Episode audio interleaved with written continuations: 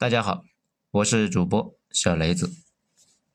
今天呢，咱们来讲一下大佬们是怎么赚钱的。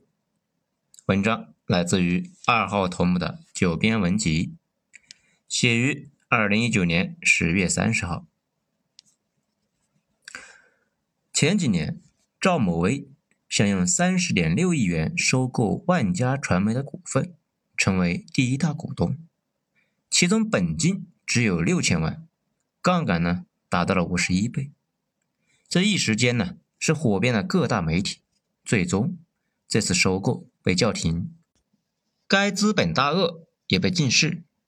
当初的《还珠格格》，如今竟然成了资本大鳄，这个转身呢，真是让人有点措手不及。其实吃瓜之余，仔细想想就会发现，这是一个典型的大佬才能够玩的游戏。普通人买房贷款，首付呢一般是百分之三十，也就是三倍多的杠杆，这可能已经是绝大多数人一生中能用到的最高的杠杆率了。如果通过信用卡套现，倒是也可以凑到十倍以上的杠杆，但是大部分人并不敢这么玩，因为啥呢？我们一会儿说，这也是大佬和普通人之间的一个最重要的差别。首先，我们来讲一下低成本资金。现在呢，各国的利率都很低，欧盟的利率接近于零，日本的利率那也是零，而且各国都会增发货币，保持通货膨胀，因为一定的通胀率有助于经济发展。对于普通人来说呢，这个是整体没什么影响，主要是问题是存在银行里的钱，那没什么利息了。利率高的时候，还可以把钱啊放在银行里面赚利息啊，或者是买一些保险来抵消通胀。现在储蓄和保险那等于交税，手里拿着现金呢更不行。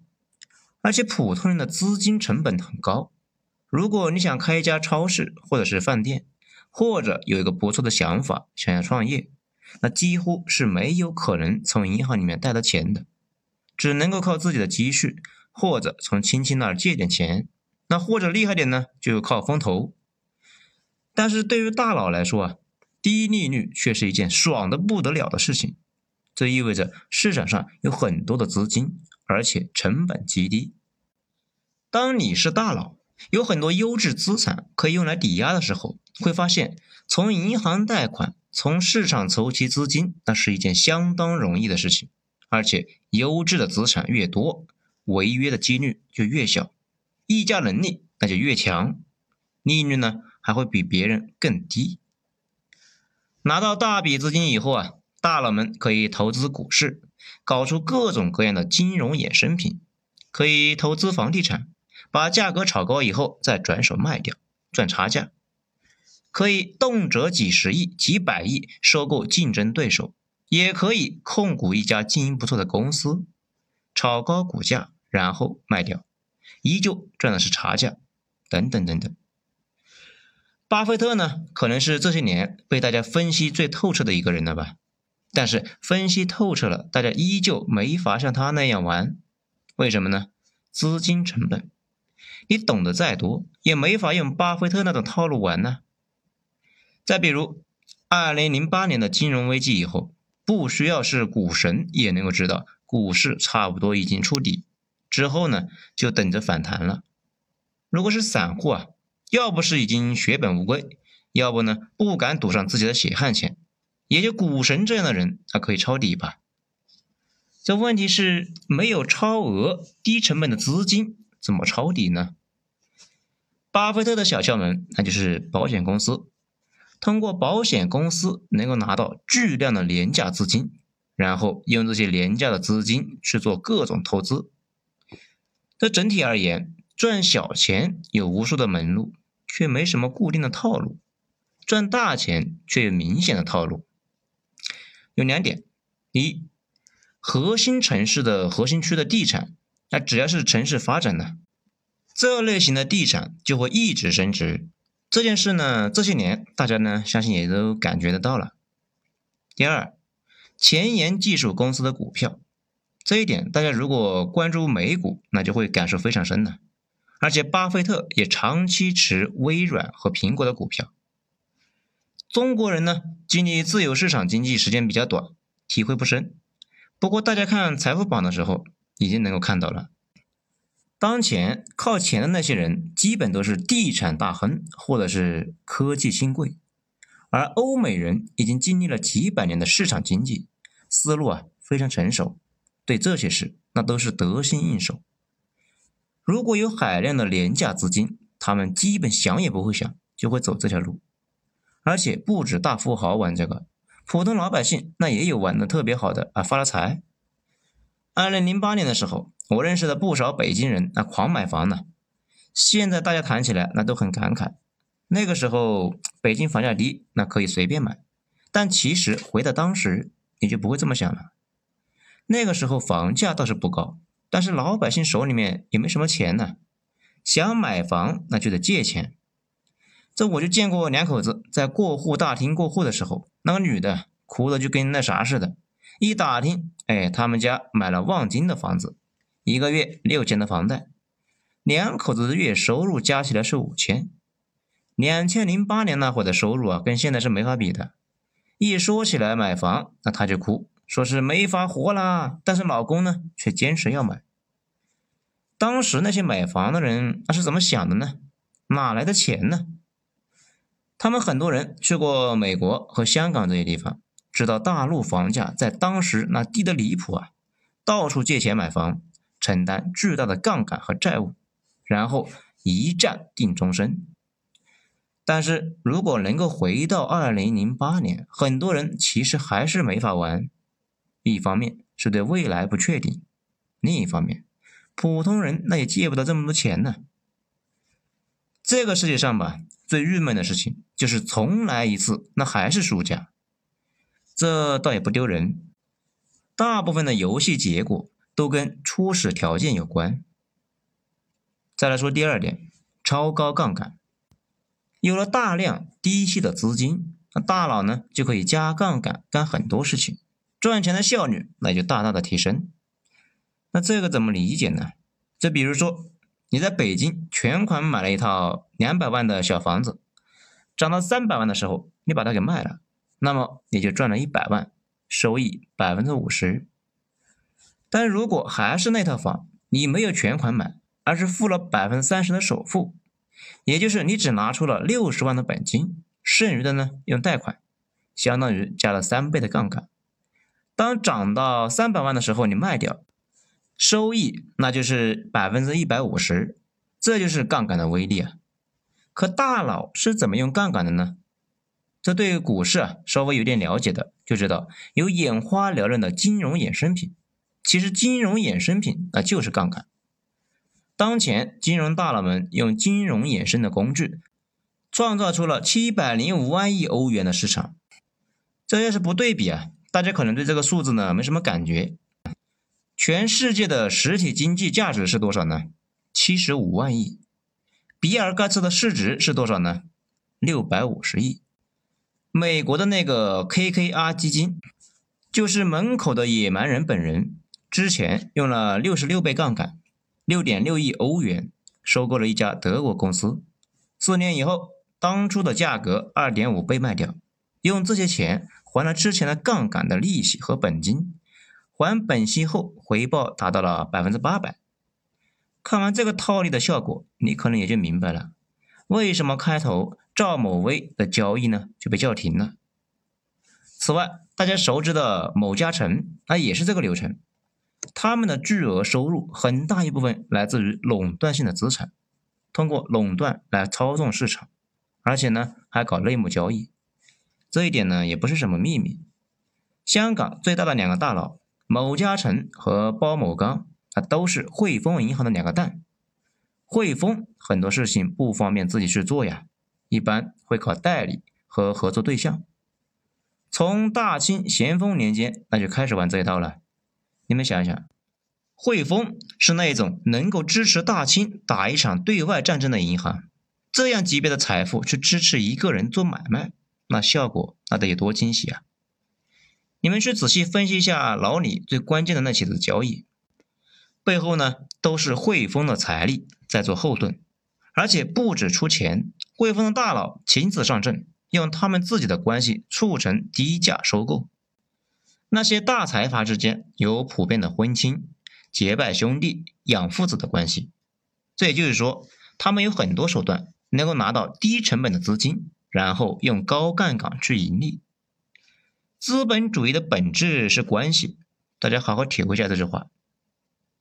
大佬们开挂的人生的关键就是关系、廉价资金、内部信息这三个元素在循环起作用，并且相互促进形成的正反馈。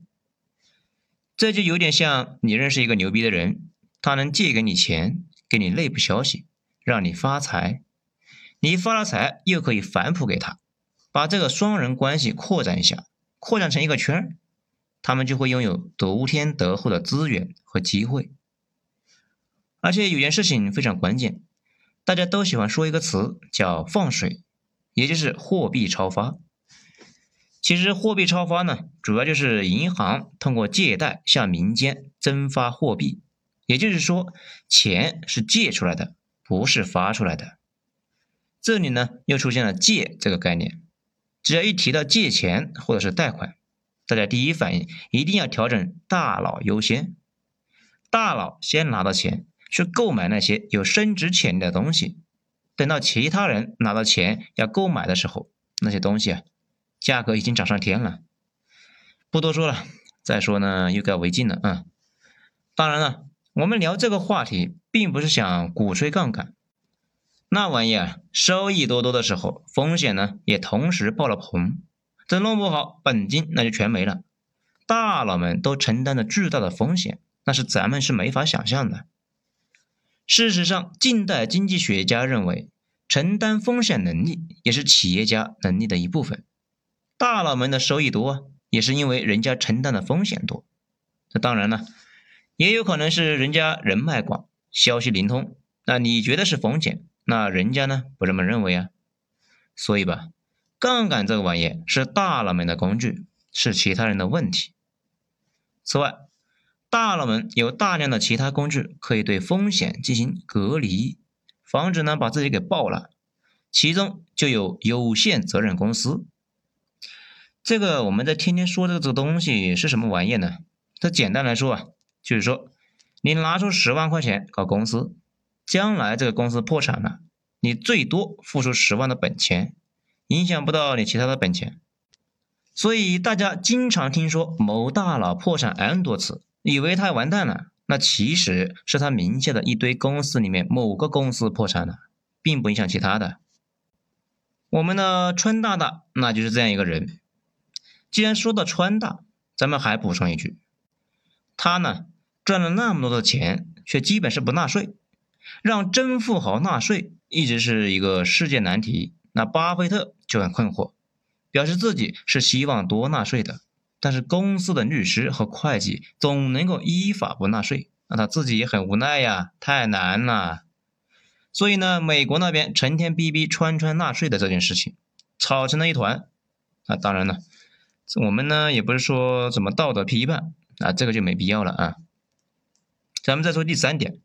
全球布局，你可能会说啊，大佬们把这么多钱投向了房地产、股市，这么高的杠杆，那肯定会产生大量的泡沫吧？他们难道不怕泡沫破裂吗？哎，他们还真的不担心。大佬们可以在全球分散资产配置。